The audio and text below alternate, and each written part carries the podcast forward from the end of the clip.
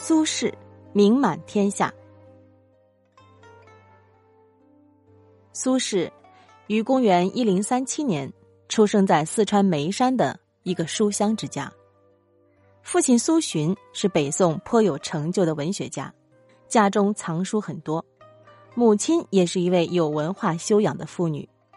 他家素有“门前万竿竹，堂上四库书”的美誉。一零六一年，苏轼参加了制科考试，直言当时存在的弊政，并不有所隐瞒，最后入了第三等。公元一零七零年的时候，王安石任宰相。开始大刀阔斧进行变法，苏轼反对变法，进而与王安石争辩。苏轼和王安石的分歧主要是政见的分歧，比如在解决宋朝财政拮据的问题上，王安石主张理财，苏轼主张节流，这是一个根本性的分歧。这种分歧是苏轼反对王安石变法的根源。公元一零七一年。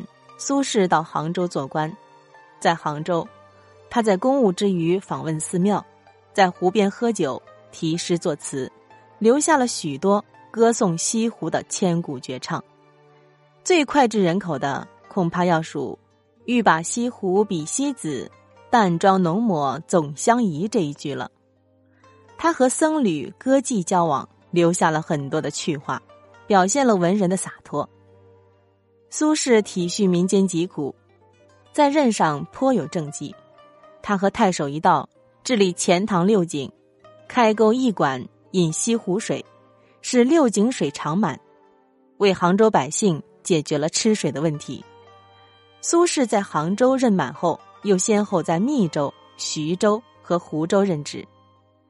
元丰二年七月，太常博士黄甫尊从汴京赶到湖州。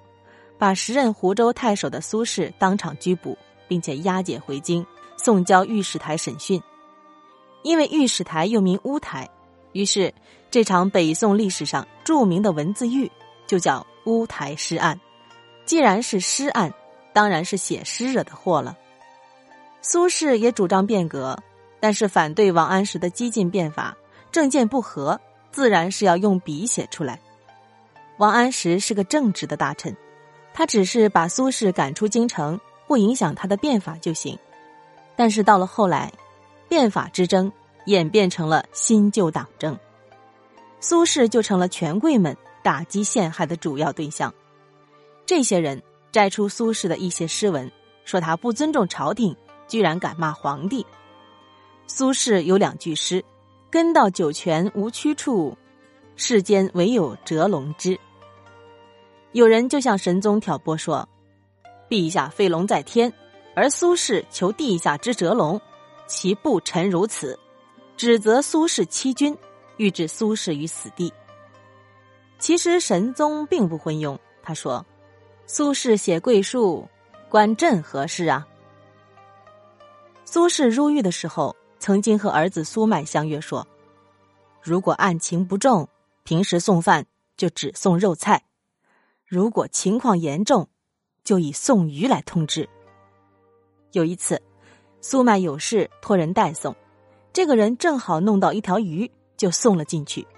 苏轼大惊，料自己必死，就写了两首绝命诗，托狱卒转交给弟弟苏辙。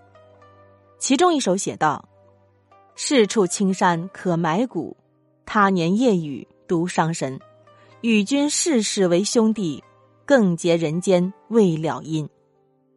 后来因为众人的营救，在被关押一百多天后，苏轼出狱，被贬往黄州，但他并没有因此而放下手中的笔，照样吟咏人生，指斥石壁。仕途虽然坎坷，但在文学艺术的领域里，苏轼却是古今第一奇才。他诗词、书法、绘画无一不精，每一门艺术都走在北宋时代的前列。苏轼的文风也极大的影响了北宋和后世的文风。公元一一零一年，苏轼从海南回来不久，病逝于常州，享年六十五岁。苏轼在年轻的时候便崭露头角，在全国选拔进士的考试中，他的文章获得了欧阳修等主考官的高度赞赏。在文章中，他充分表达了自己爱国爱民之心，言辞铿锵，文气充沛，尤其是能够不拘古法，活用典故，使得当时审卷的官员惊喜不已。